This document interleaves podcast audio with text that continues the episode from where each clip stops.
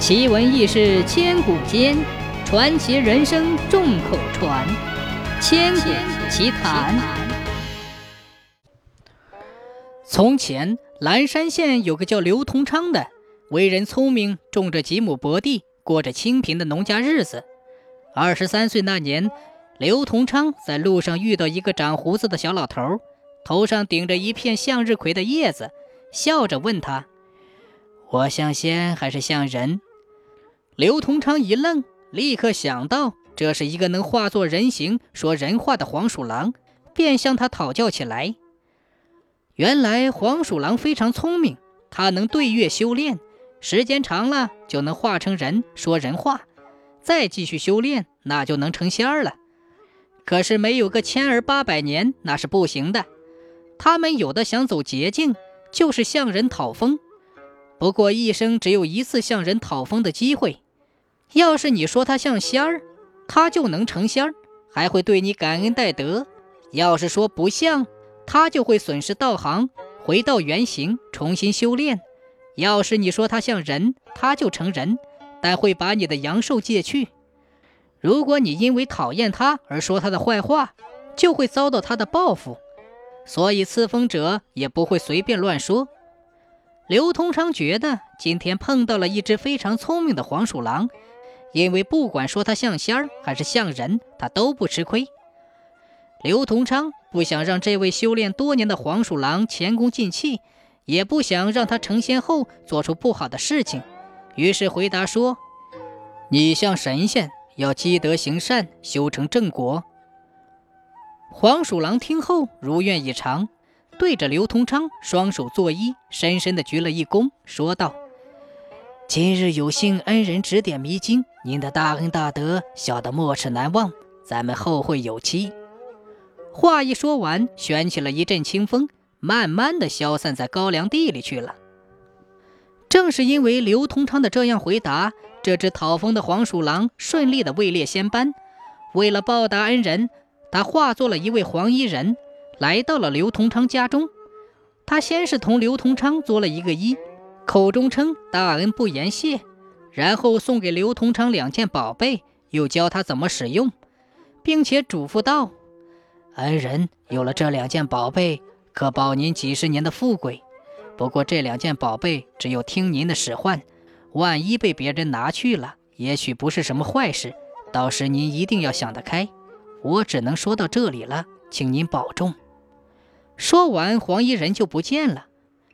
这两件宝贝，一件是二十四把孝杆锄，一件是东海龙王的碧水珠。这个孝杆锄一锄地，锄杆里就会发出咿咿呀呀、敲敲打打的唱起戏来。锄得越快，声音越响亮，唱得越动人。孝杆锄唱的戏文像是有魔力，只要摸上锄把，就越听越想听，停不下来，一直干到筋疲力尽。不过这戏只有锄地的人才能听到，旁边想听的人门儿也没有。那时候庄户人家一辈子也听不着几回戏，为了能过过戏瘾，村里的后生们排着队给刘同昌家中干活。从此以后，刘通昌不花工钱就能把庄稼地整得像花一样，那几亩薄地也变成了良田，收成一年比一年好。刘通昌就把粮食卖了换成地，后来越换越多，一直换到庄稼地一眼望不到边。到了秋收的时候，厂里的庄稼垛堆得像一座座小山。老把式们都明白，庄稼好收，厂难打。在打谷场里碾谷米什么的，就怕碰上雨天。要是碰到了连阴雨，那收到场的庄稼只能眼睁睁地看着发霉烂掉了。可是不管下多大的雨，刘同昌把一个红包挂在打谷场中间的旗杆上，嘴里再嘟囔上几句话，他家的打谷场就会艳阳高照，碾米打场照干不误。那个红包里就有那件东海龙王的碧水珠。有了孝杆锄和碧水珠，刘同昌的家产越滚越大，金银财宝也越积越多，他也成了远近闻名的刘大财主。他的这两件宝贝也跟着出了名，不知有多少人惦记着他。蓝山县的高知县很快也知道了这两件宝贝，他想，要是能够把这两件宝贝弄到手，献给当今的皇上，自己这么多年的七品官也算是熬出头了。高知县琢磨来琢磨去，终于琢磨出了一条妙计。他给刘大财主安了一个私藏邪物的罪名，将他抓进了县衙，对他说：“刘大财主，本官也不为难你，只要你献出孝根杵和碧水珠，一切好说；要不然，你的下场可就惨了。”刘大财主知道县大老爷没安好心，也没说假话。可他实在是心疼那两件宝贝，不服气的答道：“县大老爷，宝贝是我刘同昌的，哪能说献就献呢？”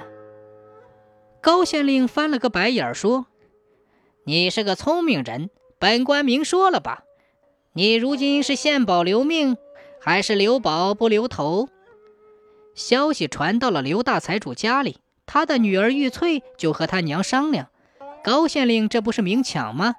这可如何是好？玉翠娘叹了一口气说：“唉，民斗不过关，事到如今还是救人要紧，咱这宝贝就不要了。”随后，玉翠带着两件宝贝来到县衙，要求一手交宝，一手放人。高知县倒也守信，拿了宝贝就把刘大财主从牢里放了。谁知道这个时候的刘同昌已经不是原先那个安守清贫的刘同昌了。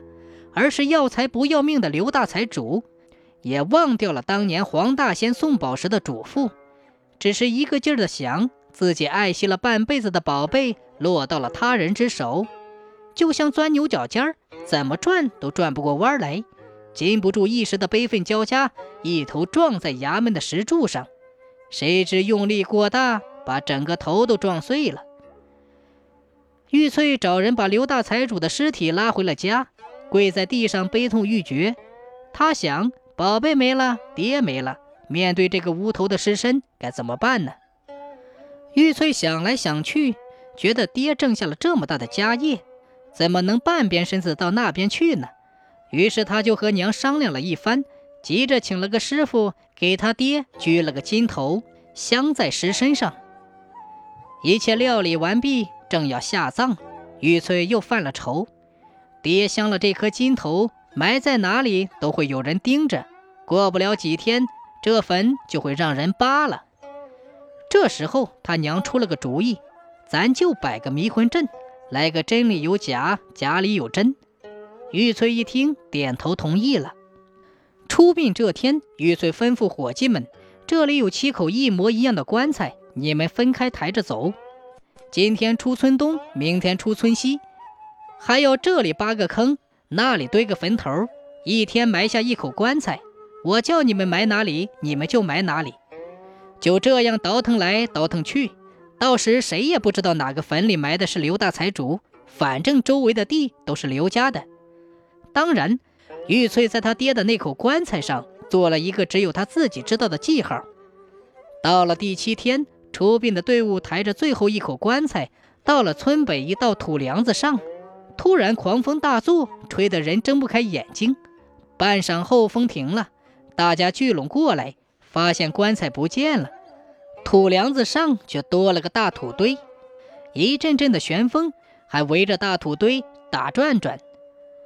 玉翠和伙计们都愣在那里，莫非大风把财主的棺材埋了，还筑了个坟头？这是黄大仙显灵了。这时，刘玉翠明白过来。这个大土堆就是他爹真正的坟，因为这口棺材上有着只有他知道的记号。他故意皱皱眉头，对伙计们不明不白地说：“大风埋棺，这是天意，该埋棺材的都埋了，俺爹他也可以入土为安了，有劳各位了。”说完，玉翠领着众人回了家。果然不出所料，那些盗墓的每到夜里就来扒坟。可是他们哪里知道哪个坟是刘大财主的？扒了好些日子，也没扒着埋金头的那个。他们不甘心，又来扒大风筑起的这个。说来也奇怪，扒这个坟的时候，不管怎么挖，他们就是挖不下去，因为挖了几铲就会刮起旋风，又把坟墓聚拢得完完整整。日子一长，扒坟的也扒烦了，也就没人扒了。坟墓上长满了野草，刘大财主终于可以入土为安了。再说高知县得了那两件宝贝之后，就立即献给了皇帝。谁知在皇帝面前，那孝干厨却唱出了送葬曲调，再试试那颗避水珠也不避雨了，还把皇帝淋了个透心凉，病了好一阵子。皇帝龙颜大怒，以欺君之罪将高知县给斩了。